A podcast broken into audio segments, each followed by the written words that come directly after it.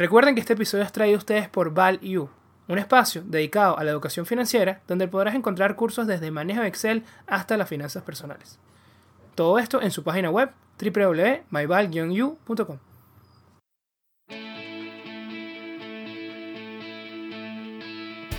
Hola a todos, bienvenidos a un nuevo episodio de Networking de Ideas, donde los buenos conocimientos se conectan.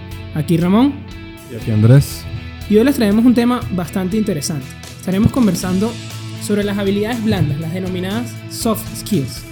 Las que consideramos más importantes, pero no solo desde el punto de vista de, bueno, qué está buscando el mercado como para contratar a las personas o los que buscan mejorar esas habilidades para ser promovidos, sino las habilidades que nosotros consideramos nos han ayudado no solamente en nuestro trabajo, sino también cuando hemos tenido que afrontar proyectos, eh, materializar ideas, etc.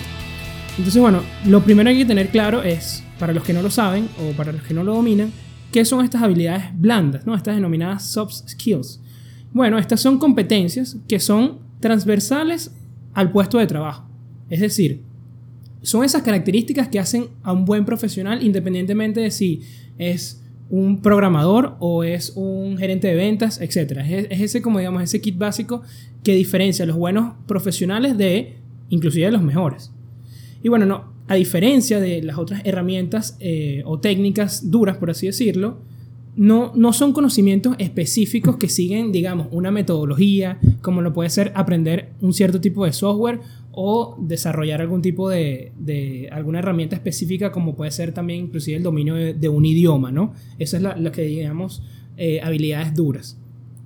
Aquí, eh, para contextualizarlo, en estas habilidades entra lo que es la comunicación, la oratoria, la resolución de conflictos, también la capacidad de liderazgo. Por ejemplo, también tenemos la, la creatividad, Ramón, creo que es una que, de, las que vamos a hablar hoy. Sí, también. Y una de las ventajas o la mayor ventaja que tienen las llamadas soft skills, como, como bien mencionas, es que ellas son eternas. O sea, la, ¿por qué? Porque se apoyan en la naturaleza humana. No es como, por ejemplo, una habilidad técnica como puede ser dominar un software o inclusive un conocimiento específico que al final deriva de la ciencia porque ese conocimiento siempre se está actualizando.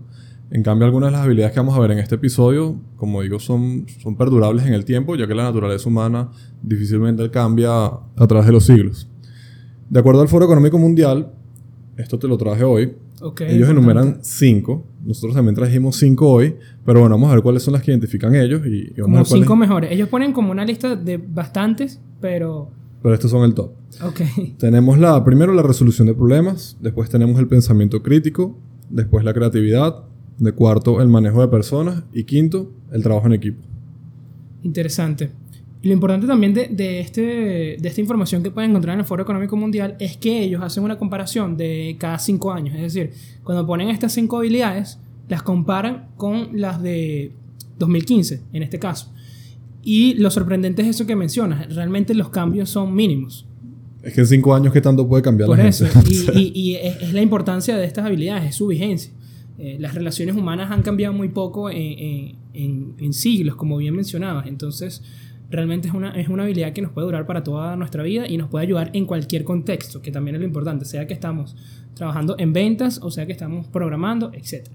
También yo te traje otro ranking importante, este de acuerdo al Fondo Monetario Internacional, el IMF, y ellos enumeran las cinco más importantes, son para ellos la flexibilidad y la adaptabilidad, toma de decisiones e iniciativa como segunda, formación continua, habilidades personales, aquí involucran como una serie de subhabilidades, es como un paquete, esta, cuarta de habilidades personales es como lo son, por ejemplo, la humildad, trabajo en equipo, empatía, etc. Y de último, colocan orientación hacia los resultados.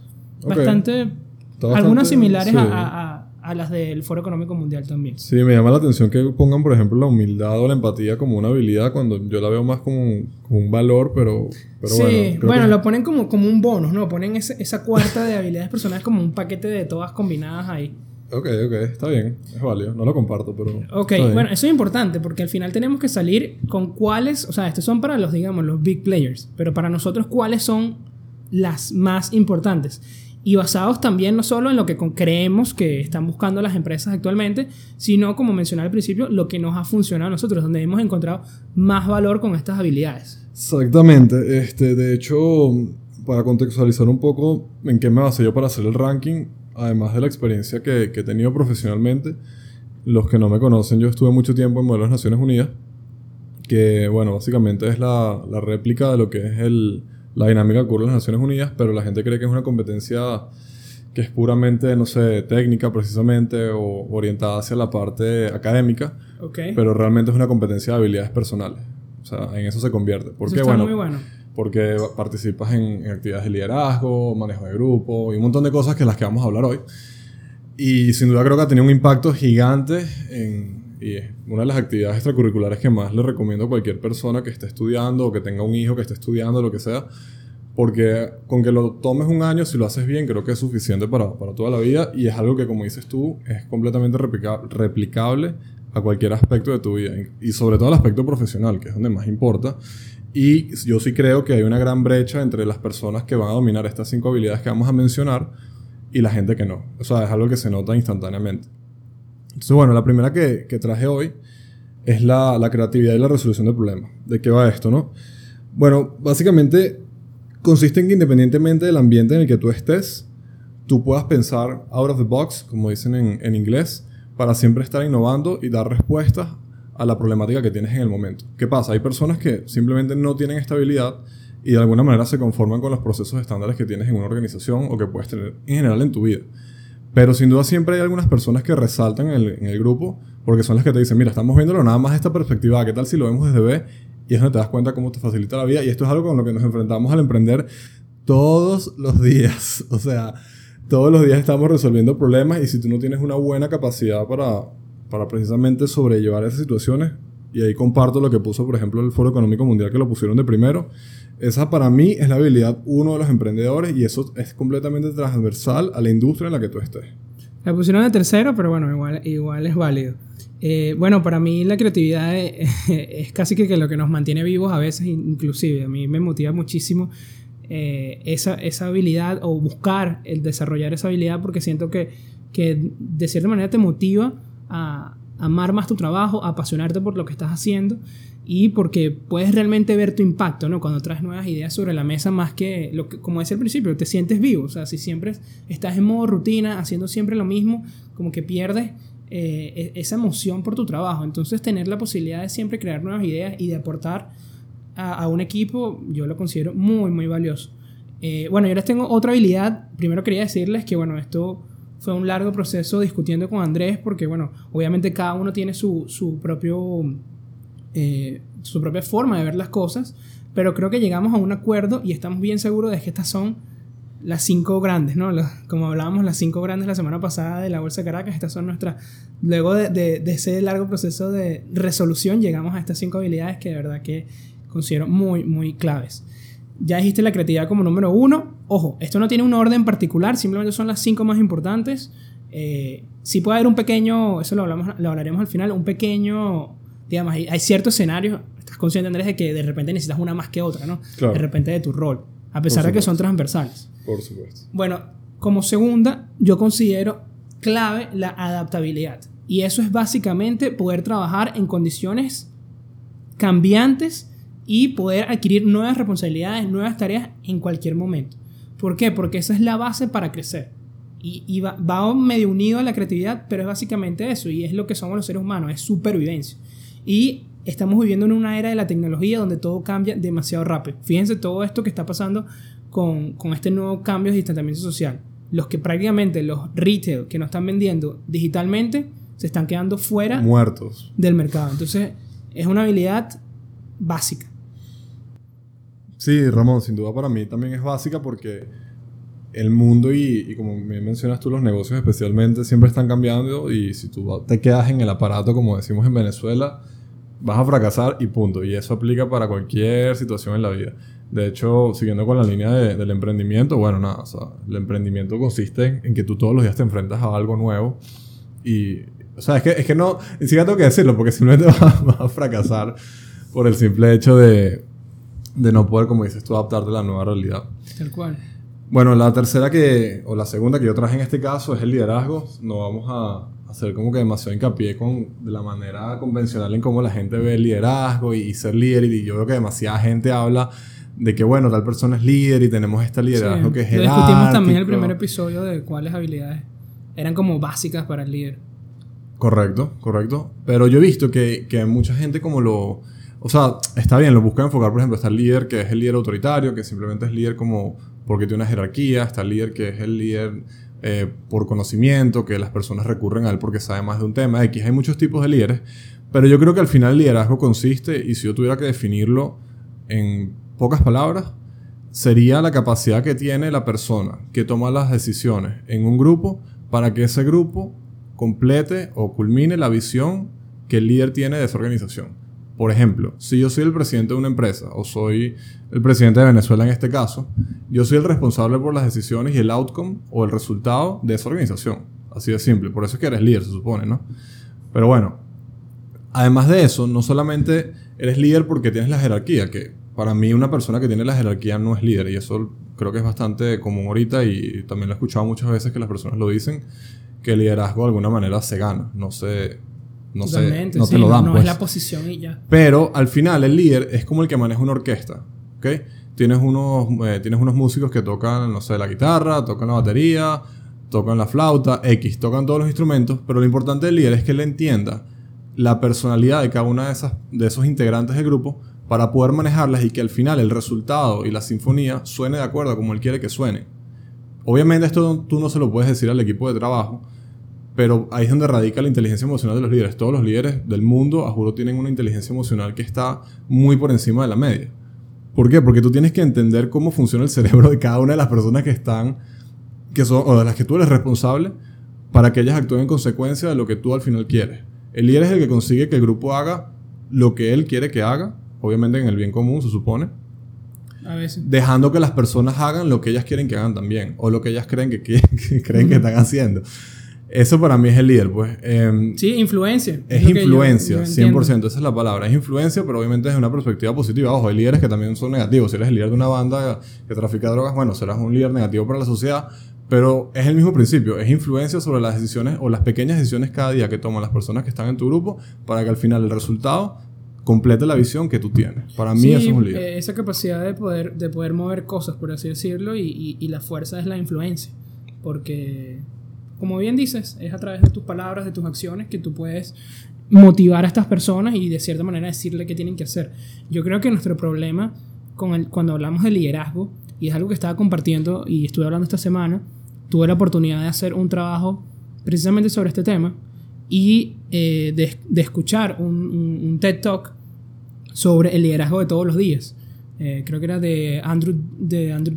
De todas maneras, se los vamos a compartir el, este link, esta información, porque de verdad que son seis minutos y creo que agregaría valor para cualquiera. Y habla básicamente de cómo el liderazgo lo hemos vuelto algo como que inalcanzable. Y, lo, hemos, lo hemos vuelto una posición más que una habilidad, que es lo que mencionaba Andrés. Es como que el presidente es un líder, eh, el dueño de la, de la corporación es un líder, pero realmente no va a eso. ¿Ok?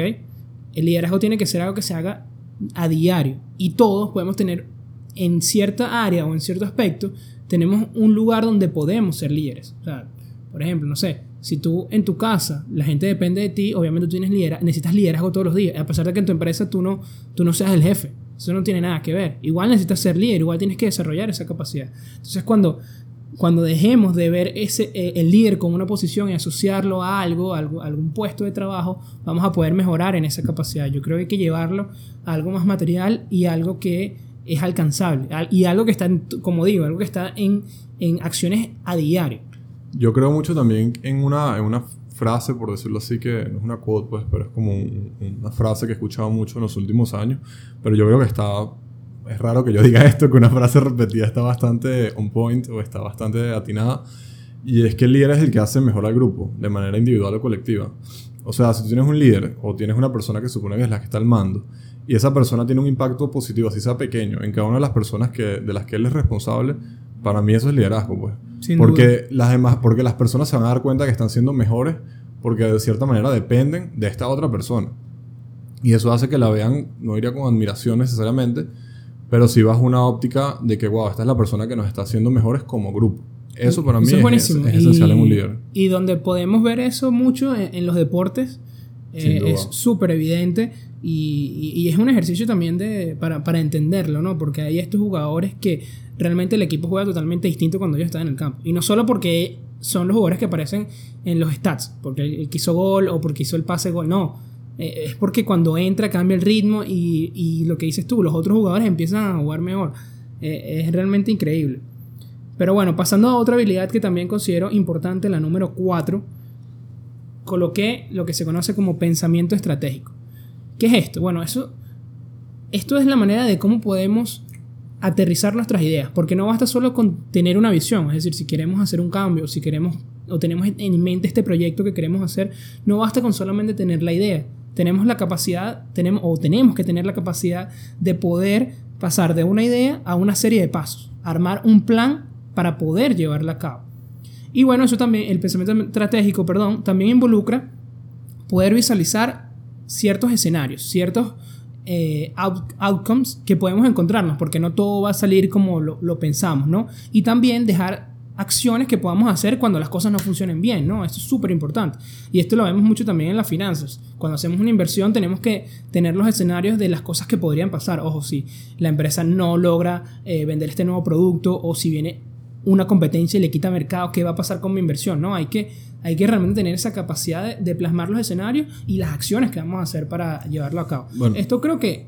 Ya, déjame terminar. Termina, esto, pues. Esto creo que también... ¿Por qué? ¿Por qué el pensamiento estratégico es importante? Bueno, porque... Y esto va también con la creatividad, que, que es lo que hace realmente estas dos habilidades. Bueno, porque con la era de la tecnología más si estamos empezando en un trabajo de, digamos, en el primer nivel de, de rango, no sé, un analista o, o el, el, primer nivel, como quieran llamarlo, muchas de las, de las operaciones que hace ese puesto pueden, pueden o van a ser programadas en un futuro por alguna herramienta, por lo que sea. Entonces, para realmente justificar que ese puesto puede ser por una persona, tiene que ser por habilidades como esta. No tiene que ser simplemente por ejecutar una orden, por ejecutar eh, un proceso, sino es por qué le puede agregar adicional. Entonces, ese pensamiento estratégico para mí es un ingrediente súper importante. ¿Qué ibas a decir? bueno, creo que está bastante acertado lo último que dijiste. Pero no, no iba a hablar de eso. Iba a hablar de que, de que bueno, el, la, la, estrategia, eh, al menos lo que yo he experimentado desde que creamos Value, yo diría que más allá de plasmarlo en un papel y, y, todo esto, se trata un poco de lo que habla Arnold, de tener una visión y todo esto, pero más allá de tener una visión muy a largo plazo, de que es como que tu objetivo, trata también de entender cuáles son los siguientes pasos que tú vas a dar. No tienen que ser los más precisos, pero sí entender cuál es el camino que vas a seguir para llegar hasta allá. Correcto. Hay una, tengo un amigo, eh, Gabriel Velasco, tú lo conoces. Ok, que sí. él también tiene un podcast, por cierto, vamos a hacerle publicidad, que es bastante bueno también. Se llama Atajo Cultural. Gabriel, Gabriel, no sé por qué, pero él tenía una cuota ahí, no sé si era en WhatsApp o en, o en Instagram, no me acuerdo dónde la tenía, pero... Debe ser Instagram. Pero decía, decía eh, gráficamente, dirección, una flechita del caimancito abriendo la boca, velocidad. O sea, la dirección es más importante que la velocidad. Y eso es la, justamente la planificación y el pensamiento estratégico. Si tú estás avanzando a toda velocidad, pero en la dirección contraria o en la dirección que no es, es mil veces peor, porque te estás más bien alejando de tu objetivo. O estás administrando una cantidad de esfuerzos en una estrategia que no sirve. Entonces Sí, yo sí creo que, y pasa mucho, y pasa mucho que, que tú ves en todos los aspectos de la vida, en la gente en general o en las empresas que tú dices, lo mismo que dices tú, desarrollaste un producto y fracasó rotundamente, perdiste tiempo, perdiste dinero, etc. Ciertamente eso puede pasar, tienes que tener un manejo de riesgo para saber qué vas a hacer después. Pero yo sí creo que tú saber cuál es tu próximo paso o tus próximos cinco pasos es lo que te puede diferenciar de los demás. Y no solamente eso, también saber qué vas a hacer si tu siguiente paso fracasa. ¿Cuáles son tus otros siguientes cinco pasos? Y es donde volvemos a la parte de la adaptabilidad. Entonces yo creo que el pensamiento estratégico es base para cualquier persona en la vida. Sí, yo lo veo como para practicar en esta habilidad, es como mentalidad de CEO. ¿Qué hacen estas personas, estos cargos? Su función básica es la... o sea, alocación es una palabra en español o... o- Yo diría que es como colocación. ok, bueno, es capital allo- allocation. Sí. Pero, no- bueno, no sé si se puede usar esa palabra, pero bueno, es simplemente como dice Andrés, no so- y capital no solamente monetario, sino también el tiempo, ¿no? Es Recursos. su- tal cual, su trabajo es dónde yo pongo los recursos para que produzcan los mejores resultados. Exactamente. Y, y para mí, esa habilidad parte de eso. Y, y la podemos llevar, así tú no seas el CEO de ninguna empresa, como digo, a tu, a tu día. Es decir, cómo yo manejo mi tiempo para que produzca los rendimientos mucho más esperados. ¿Dónde, dónde están las prioridades?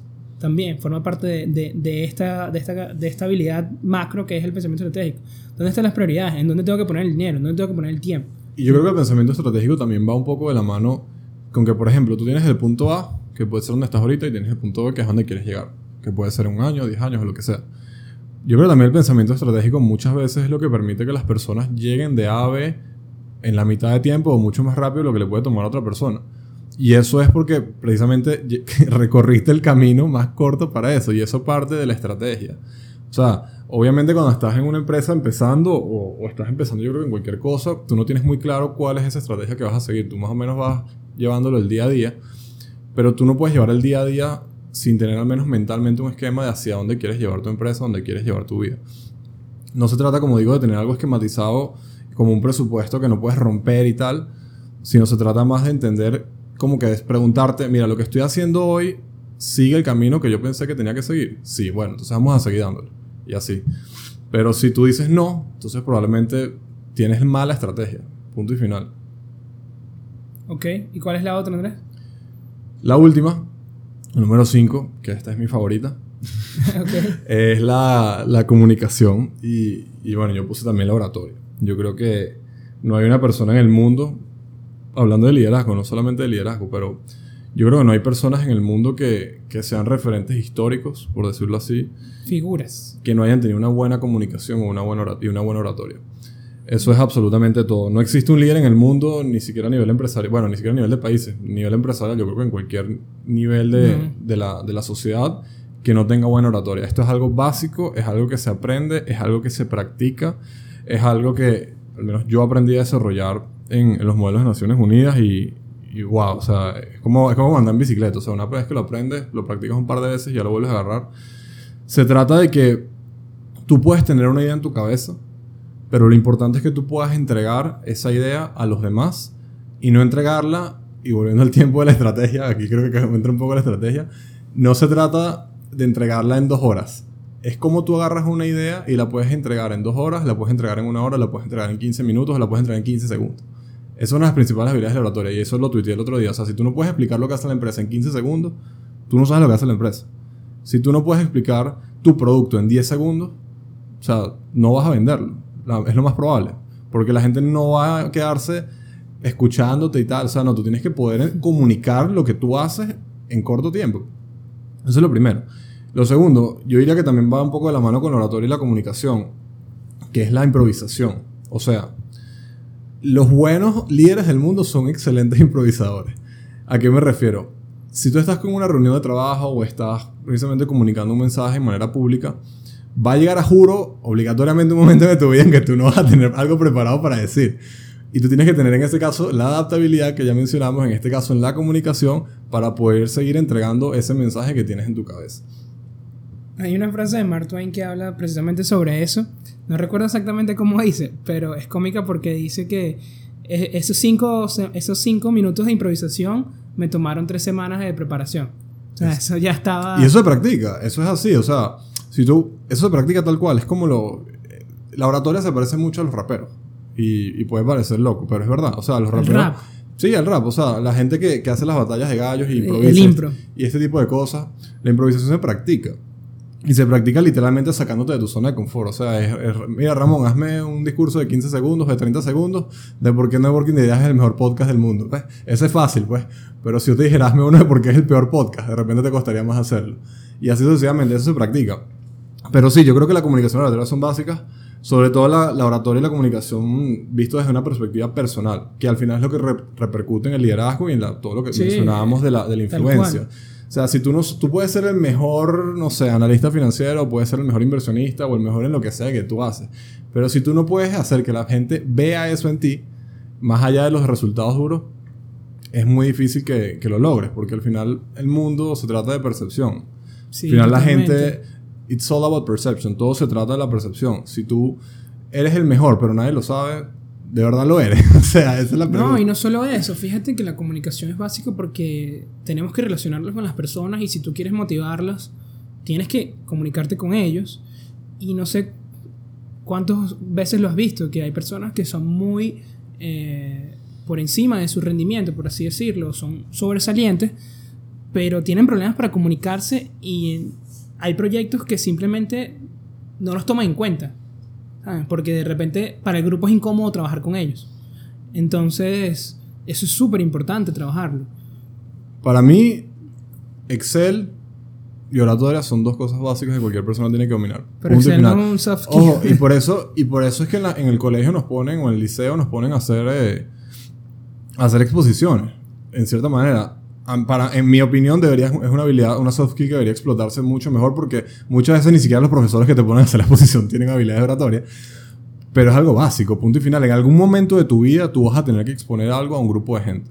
Y no estoy hablando de 300 personas, estoy hablando de 10 personas. Y si tú no sabes comunicar el mensaje que tienes que transmitir, no importa si tú hiciste la tarea, no importa si es el mejor proyecto, no importa absolutamente nada. Si esa idea no cala y la percepción que tiene tu público es la errada, vas a fracasar. Sí, ojo, esta, esta habilidad también hay que ver el otro, el otro lado de, de la cancha o el otro lado del espejo, porque la comunicación también involucra escuchar. Y no todo va a ser nosotros hablando, no todo va a ser el líder hablando. El líder o el gerente, como quieran llamarlo, pasa mucho más tiempo escuchando que hablando. Porque tiene que estar todo el tiempo o dispuesto a prestar atención a lo que dice su equipo. Ahora que mencionas eso, ¿no te ha pasado que hablas con alguna persona o con las personas que nada más escuchan para responder? O sea, tú no has terminado de hablar y te están interrumpiendo. Sí, e, eso es algo muy grave y creo que si nos ponemos a hablar de eso vamos a tardar muchísimo porque eso es muy interesante. Yo he estado tratando de practicar algunos ejercicios eh, con eso. Por ejemplo, veo que muchas de las personas que responden, para, como mencionas tú, es porque más allá de que ni siquiera tienen interés en escucharte, que probablemente sea eso, es que no viven en el ahora. Es decir, ya están pensando en, el futuro, en, el resultado rápido. Entonces, eh, con dos puntos ya están, trazando, ya están trazando una recta, ya están uniendo, uniendo los puntos y tratando de llegar al, al, resultado final. Entonces, es como que se desvían, se, se van directo al futuro y eh, parte de saber escuchar es quedarse en el momento y prestar atención. Estoy 100% de acuerdo. 100% de acuerdo con eso. Se llama, bueno, eso es ansiedad, básicamente. Eh, es común que las personas ansiosas son algunas de las que no escuchan porque, como te digo, no has terminado de hablar y ellos ya están procesando una respuesta que darte cuando ni siquiera les ha llegado el mensaje al cerebro de lo que estás diciendo. Es así de sencillo. Y eso pasa muchas veces cuando tú preguntas algo y te responden otra cosa. Entonces es como que esta persona ni siquiera me escuchó y sí, para cerrar este tema de la comunicación, estoy 2000% de acuerdo contigo hoy. Creo que hoy hemos estado bastante alineados. Sí, raro. Este, sí. no Me estás escuchando. Pero, pero sí, porque es eso, o sea, y, uniendo otra vez el tema del liderazgo, la adaptabilidad, o sea, como tú lo quieras ver, si tú. La comunicación es, un, es una vía doble, pues es una vía de lo que tú entregas y es una vía de lo que tú en este caso recibes información. Y tú no vas a poder entregar buena información si no entiendes y no escuchas lo que es estás que recibiendo. Si tú no me escuchas, ¿por qué yo voy a querer hablar contigo? También desde el, desde el punto uno. Además, además de eso, ¿no? E, es como que también el líder tiene que dar esa, esa imagen, o la persona, pues vamos a llamarle el buen profesional. Porque... Ojo, y yo le recomiendo, y esto es algo que yo aplico porque yo sí a raíz de un poco, ah, bueno, a raíz un poco, y he hablado mucho del mundo, pero pero es, parte de, esta actividad social, porque al final es una competencia social, como digo, que tú tienes que entender lo que la otra persona te está diciendo para tú entender cómo es la personalidad de esa persona, para tú, a través de habilidades de liderazgo, poder precisamente liderar el grupo. O sea, tú tienes que entender a la persona.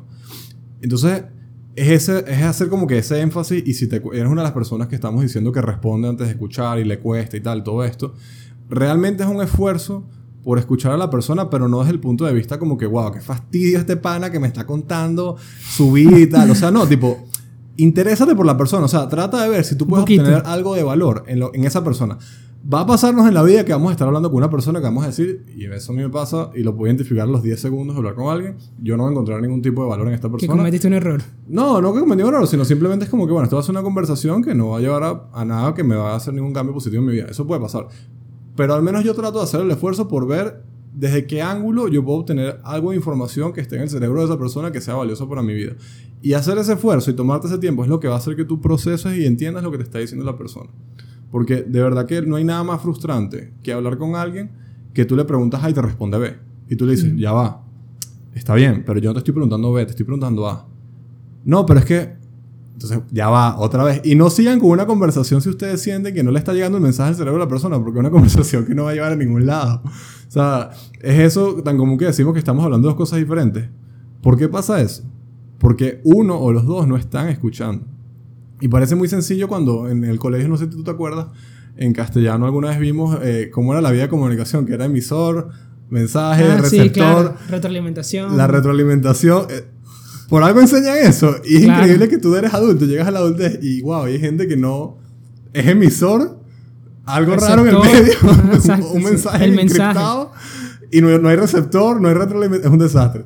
Entonces, bueno, nada, yo creo que Exacto, es que tú lo estuviste en el clavo, porque son, hay que verlo como que son dos vías. O sea, está eh, tal cual como quieres verlo ahora gráfico, emisor y receptor, y los dos van cambiando ese rol constantemente, ¿no? Porque no, no es solamente uno hablando todo el tiempo y uno escuchando todo el tiempo. Bueno. Ojo, esto se practica, como te digo. Yo siento que también a- me pasa mucho que me voy hacia, hacia, hacia adelante, por así decirlo, cuando alguien me está hablando, como que trato de llegar a una conclusión muy rápido. Y es un, es ¿Pero un por hábito que, que- No, no hay apuro, chamo, no hay apuro. Sí, no, bueno, es- son hábitos que las personas se, se van haciendo, pero ojo, esto se practica. Claro.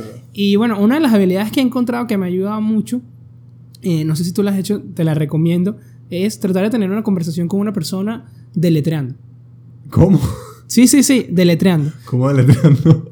Por lo menos si tú vas a decir una palabra, tú vas a decir P-A-L-A-B-R-A. Ajá. Tuviste que escucharme para poder saber lo que estás diciendo. Hecho eso. Claro, pero te ayuda muchísimo. ¿Por qué? Porque Claro, tienes que ir como en cámara lenta, ¿no? Imagino. Tienes que ir calma lenta. ¿no? Es imposible que yo esté saltando en conclusiones porque tengo que saber qué es lo que estás diciendo para poder unir la palabra. Entonces te Está escucho, bueno. uno la palabra, ah, ok, ya me está hablando de esto. No me puedo ir adelante a, a sacar conclusiones, ¿no? Es- Vamos a subir episodio así, pues. ha tomado como cuatro horas, pero Sí. no, está bueno, está bueno. Lo comparto. Bueno, y esas son nuestras cinco habilidades eh, top. Si, bueno, tienen alguna otra que consideran más importante o que, que opinan de estas habilidades, cómo les ha ayudado a ustedes en su trabajo, en sus proyectos, déjenos sus comentarios, sin duda los queremos escuchar. Y bueno, también antes de irnos quería decir que, como mencionaba, ¿no? que a pesar de que estas habilidades son transversales, porque cualquiera, yo siento que cualquier profesional debería tenerlas, eh, dependiendo de nuestro rol puede que necesitemos una más que otra. Si duda. nosotros estamos en una posición no de liderazgo, sino en una posición de autoridad, probablemente necesitemos más habilidades de liderazgo, más habilidades de pensamiento estratégico, etc. Pero no significa que dejemos de estudiar las otras, ¿no? Eh, es parte de lo que decía de mentalidad de CEO, que es básico del pensamiento estratégico, es buscar esas prioridades, ¿no? Ver qué es lo que es realmente más importante, qué es lo que tenemos que cumplir a toda costa y poner los recursos eh, en esa idea. Voy a romper el guion, porque se me olvidó decir una cosa en liderazgo y la quiero decir porque me parece vital para un líder. Ok, ¿qué es? El líder sabe cuál batalla ganar y cuál perder. Eso, es- eso es esencial para un líder. Es decir, si tú buscas ganar todas las argumentaciones, vas a, vas a fracasar al final. Tú tienes que saber cuáles argumentaciones dejar ir para tú después tener apalancamiento, en inglés leverage, sobre la otra persona para después decirle, no, pero hemos hecho las cosas como tú quieres, ahora las vamos a hacer como yo quiero. Eso para mí es una habilidad clave de un líder. Listo. Eso está bueno. Te la dejo ahí. Y bueno, ya como decía, para terminar, otra mención honorable, si podemos decir que no, no sé si es una habilidad, pero sí es una, una cualidad interesante, es mantener un enfoque positivo. Sin duda. Yo creo que nos va a ayudar muchísimo. Lo ven muy tradicionalmente, ¿no? Todas las empresas de que más trabajo duro, mejor resultado, soy más feliz. Pero yo creo que esa fórmula no está bien. Yo creo que al revés. Es al revés, precisamente. Creo que las personas cuando son mucho más felices y están mucho más enfocadas van a producir mejores resultados y van a trabajar mejor, van a ser más productivos. Y bueno, nadie, ok, ojo, nadie se siente motivado por un, por un líder negativo. Es decir, por muy... Tú ponías el ejemplo de, de- de- de esta banda de, de cosas ilegales. Eh, probablemente estén haciendo algo que, que para nuestros ojos sea malo, y creo que legalmente es malo, ¿no? Pero de repente para ellos el mensaje como él lo llega es de forma positiva. ¿Ok? Él lo está diciendo como que, no sé, X, no me puedo imaginar. Bueno, es porque tiene una buena comunicación y la gente percibe que lo que hace es bueno. entonces. Sí, independientemente de nuestro trabajo, todos necesitamos ese enfoque positivo porque como digo, si tú tienes un equipo o inclusive para tú relacionarte dentro, dentro de, tu mismo, de tu mismo team, necesitas ese enfoque positivo porque así es las personas te pueden seguir y las puedes motivar. Es decir, nadie va a seguir a un líder negativo, a uno que le dice que las, que las ventas en la empresa van a ser malas o que, ay, todo el tiempo está diciendo que vamos a ir a quiebra, etcétera, etcétera. Entonces, esto es una cualidad también, no la pongo dentro de las habilidades, pero sí es una cualidad que, que da un plus bastante importante. Nadie sigue a los líderes negativos. Bueno, y es el momento de pasar al dato de la semana. Y el dato de la semana es, ¿sabías que, de acuerdo a un ranking realizado por Latin Trade en 2019, la empresa más generadora de empleos en Latinoamérica es FEMSA? Sí, la compañía mexicana de bebidas y ventas al detalle generó un total de 297.000 empleos durante 2018. Y bueno, eso ha sido todo por el episodio del día de hoy, nuestras 5 habilidades blandas más importantes. Si tienen alguna otra que les encantaría compartir, por favor, eh, sería genial escucharlos. Recuerden que en nuestra página web www.myval-u.com podrás disponer de cursos de finanzas, manejo de Excel y tenemos un nuevo curso de inversión en la Bolsa de Valores de Caracas. Chequenlo, no se lo pierdan. Networking de ideas, donde los buenos conocimientos se conectan. Ya saben, si nos están viendo desde YouTube, no olviden darle like a este video y suscribirse a nuestro canal. Nos vemos la próxima semana.